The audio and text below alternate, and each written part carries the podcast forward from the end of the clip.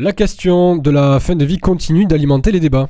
Le comité économique, social et environnemental, le CESE, a enfin dévoilé la question à laquelle devront répondre les membres de la Convention citoyenne sur la fin de vie. Ces membres sont tirés au sort. Ils commenceront leur travail le 9 décembre.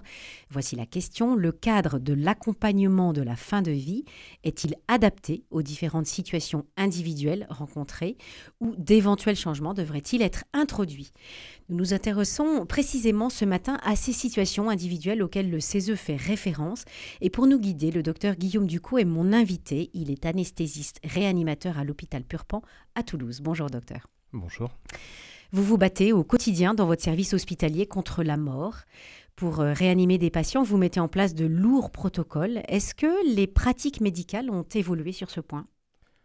Alors oui, l'évolution, elle est constante dans notre métier et effectivement, les dernières années, notamment l'avènement de la réanimation, ces 50 dernières années, ont entraîné une modification de la médicalisation de la fin de vie. Donc effectivement, la tendance actuelle, je la qualifierais plutôt vers une médicalisation de la fin de vie et donc une perte de la notion de mourir naturel, entre guillemets. Euh, ceci dans les services de réanimation, mais plus largement euh, dans les espaces hospitaliers où la mort est aujourd'hui faite en France. Hmm. Nous allons revenir sur cette question de la mort et sur cette, cette vision et cette acceptation que la, société en a. Je voudrais quand même euh, parler de cette loi Claes-Leonetti hein, du 2 février 2016. Euh, les discussions euh, qui, qui, sont actuelles en ce moment sur la fin de vie veulent corriger cette loi. comment cette loi vous guide-t-elle au quotidien dans l'exercice de votre travail?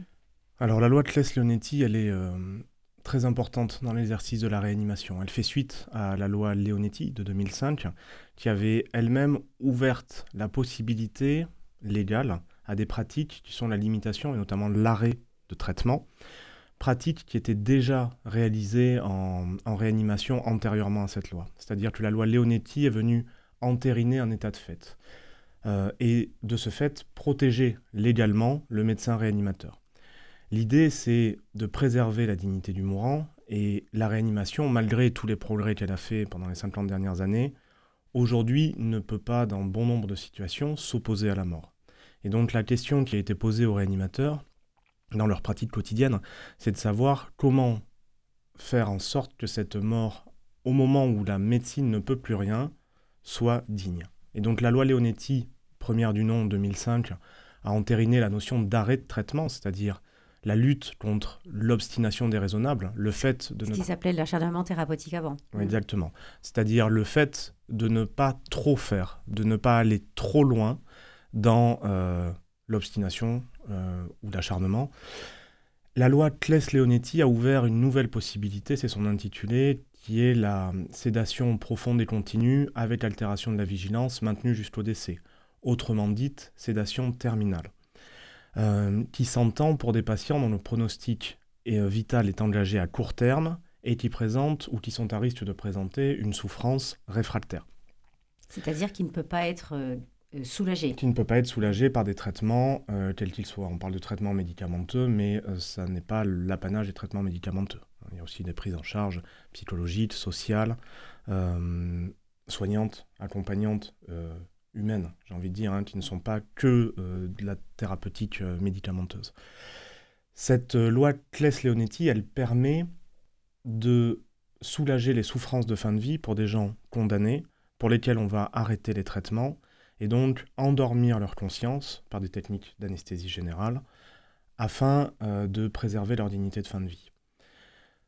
Dans la mesure où, pour être admis en réanimation, un patient doit présenter un pronostic vital engagé. Cette euh, loi, cet encadrement légal, il répond à la grande, grande majorité des situations que je vis moi au quotidien, qui sont des situations de réanimation.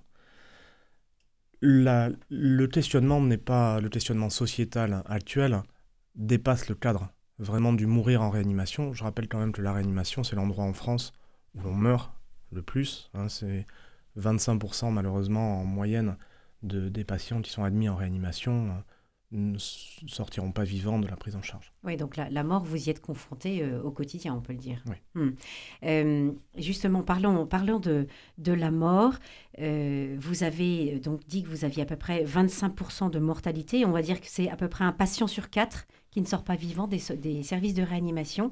Est-ce que vous constatez une vision de la mort qui a évolué? Alors, c'est une vision qui de mon point de vue, il faut élargir le, prisme. Euh, c'est une vision sociétale. Euh, les travaux de Philippe Ariès l'avaient montré dans les années 80. On est dans une dynamique d'invisibilisation, désolé du néologisme, de la mort. C'est-à-dire que notre société a tendance à repousser la mort dans des angles morts. Pardonnez-moi du... Mmh. Un bon jeu de mots. Ouais, excusez-moi. Euh, c'est-à-dire que le lieu de la mort actuellement, en France est un lieu qui n'est pas visible. Euh, je pense aux EHPAD, je pense aux services d'urgence, je pense aux services de réanimation, toujours des services hospitaliers, c'est-à-dire que la, enfin hospitalier en institution en tout cas, c'est-à-dire que la mort au sens, euh, au sens sociétal n'a plus, a de moins en moins de réalité. On voit une disparition du rite, euh, une sécularisation hein, de la société, tout cela participant à une invisibilisation de la mort et donc, euh, clairement, moi, le, ressenti que j'en ai dans cet exercice quotidien, c'est une peur, une peur panique de la mort et retarder l'échéance au maximum du moment de parler, de réfléchir autour de la mort. Et de mon point de vue, la démarche sociétale actuelle, elle a des vertus. Et si elle doit en avoir une, et c'est celle que je voudrais mettre en avant, c'est justement de parler de la mort? C'est justement de parler de la mort et du mourir plus que parler du bien mourir, qui à mon avis est déjà un a priori, et quelque part un a priori quelquefois militant, dans un sens comme dans l'autre, je ne prends pas parti. Une exigence euh, qui n'est pas forcément euh, possible. Exactement. Hein. C'est, le terme exigence, le bien mourir, c'est une exigence. Il me semble que avant toute chose, et je, j'ai confiance, hein, j'espère en tout cas que le débat citoyen permettra cela, de remettre le mourir au centre du débat sociétal. C'est une discussion dont nous ne pouvons pas faire l'économie. Et donc, de cette situation doit pouvoir découler un accompagnement des fins de vie, et je les mets volontairement au pluriel, et cet accompagnement, il peut être multiforme. Donc cet accompagnement, vous en parliez, c'est notamment, c'est euh, non seulement un accompagnement médical, mais aussi un accompagnement euh, social, euh, euh, avec des, soins, une présence. C'est ça dont vous voulez parler? Alors, c'est le. Je ne suis pas médecin de soins palliatifs, hum. mais c'est, de mon point de vue, le, cœur de métier des soins palliatifs. Soins palliatifs, soins de support, c'est on, on s'adresse désormais à une personne humaine qui est en fin de vie, quel qu'en soit le terme, c'est-à-dire que les soins palliatifs ne sont pas réservés à des gens dont le pronostic vital est engagé à court terme. Encore une fois, une situation palliative peut durer, notamment, j'exerce aussi au, à l'IUCT Oncopole, et donc on voit tous les mois des révolutions médicales, notamment en cancérologie ou en hématologie, euh, qui transforment les euh, pronostics des patients, et notamment euh, l'émergence d'immunothérapie, de thérapie ciblée, qui permettent une qualité de survie et une qualité de survie prolongée dans le temps, alors même que la maladie n'est pas curable. Donc on, on peut être dans une dimension palliative et avoir encore de, jolis moments, de jolies années à vivre.